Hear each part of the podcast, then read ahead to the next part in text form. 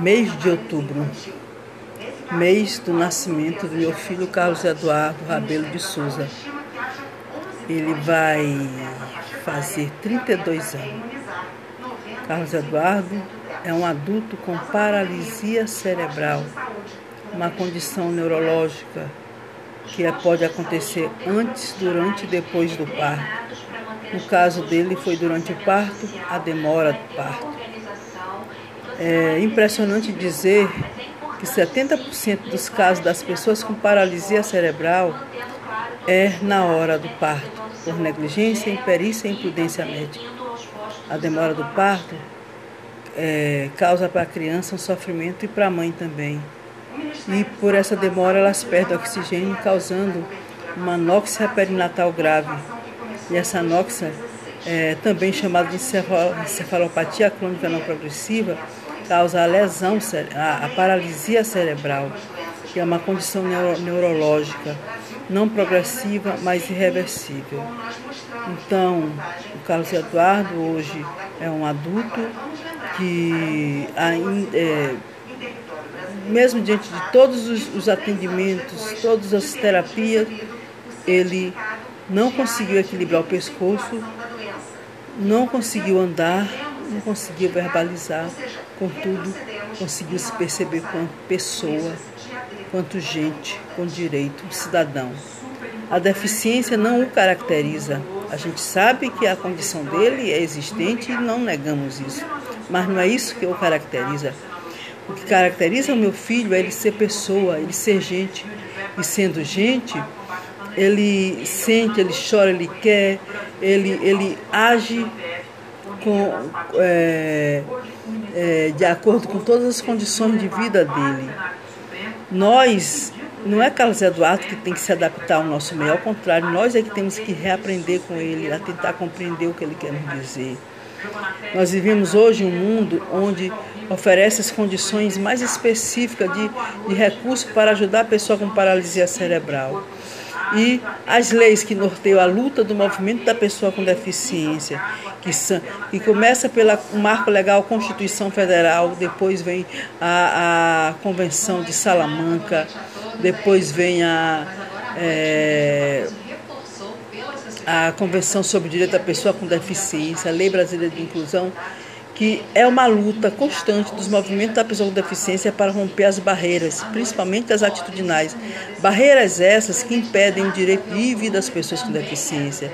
Segundo a Convenção sobre o Direito da Pessoa com Deficiência, o grande avanço foi o avanço do modelo médico para o modelo social. O que quer dizer isso?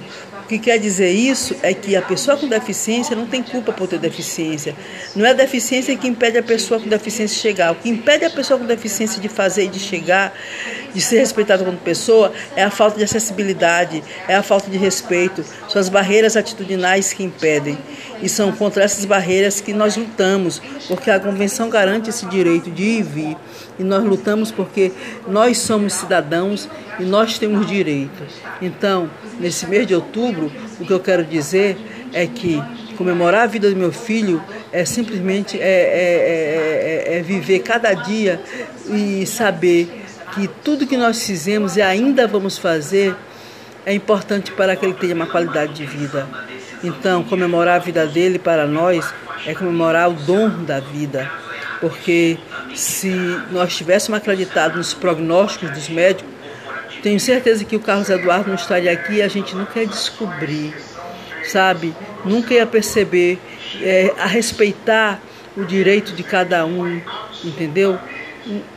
Não querendo dizer que, que, que o Carlos Eduardo veio para mudar minha vida, veio para me fazer guerreira. Ao contrário, Carlos Eduardo é uma pessoa. Carlos Eduardo, assim como muitas pessoas, são vítimas da, da, da condição paralisia cerebral na hora do nascer. E até hoje ainda acontece. Então isso aí a gente tem que falar sempre, porque são 32 anos que se passaram, mas até hoje crianças nascem com, com a condição da paralisia cerebral por demora de parto, por sofrimento no parto. E isso a gente não pode mais deixar. Isso a gente tem que lutar contra, para, para lutar por uma política de atendimento eficaz e humano, que as pessoas respeitem a mulher quando chegam ao hospital para ter o seu filho e não fiquem brincando com a vida de uma criança e uma vida de uma mãe.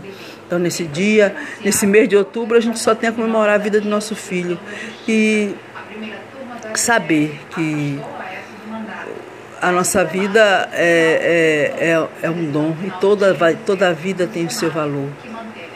Então, meu filho, nesse podcast aqui eu quero dizer para você que talvez assim, um dia, eu tenho certeza, e nós vive, vamos viver num mundo humano e inclusivo, porque ainda não vivemos, ainda persistem aquelas eras de integração, de segregação mas lutamos, não vamos parar de lutar nunca para deixar uma, um mundo onde todos possam ter direito, onde todos possam dar a mão, onde todos possam fazer, possam ser, cada um sendo respeitado na sua, na sua diversidade, na sua condição, na sua característica. Muito obrigada.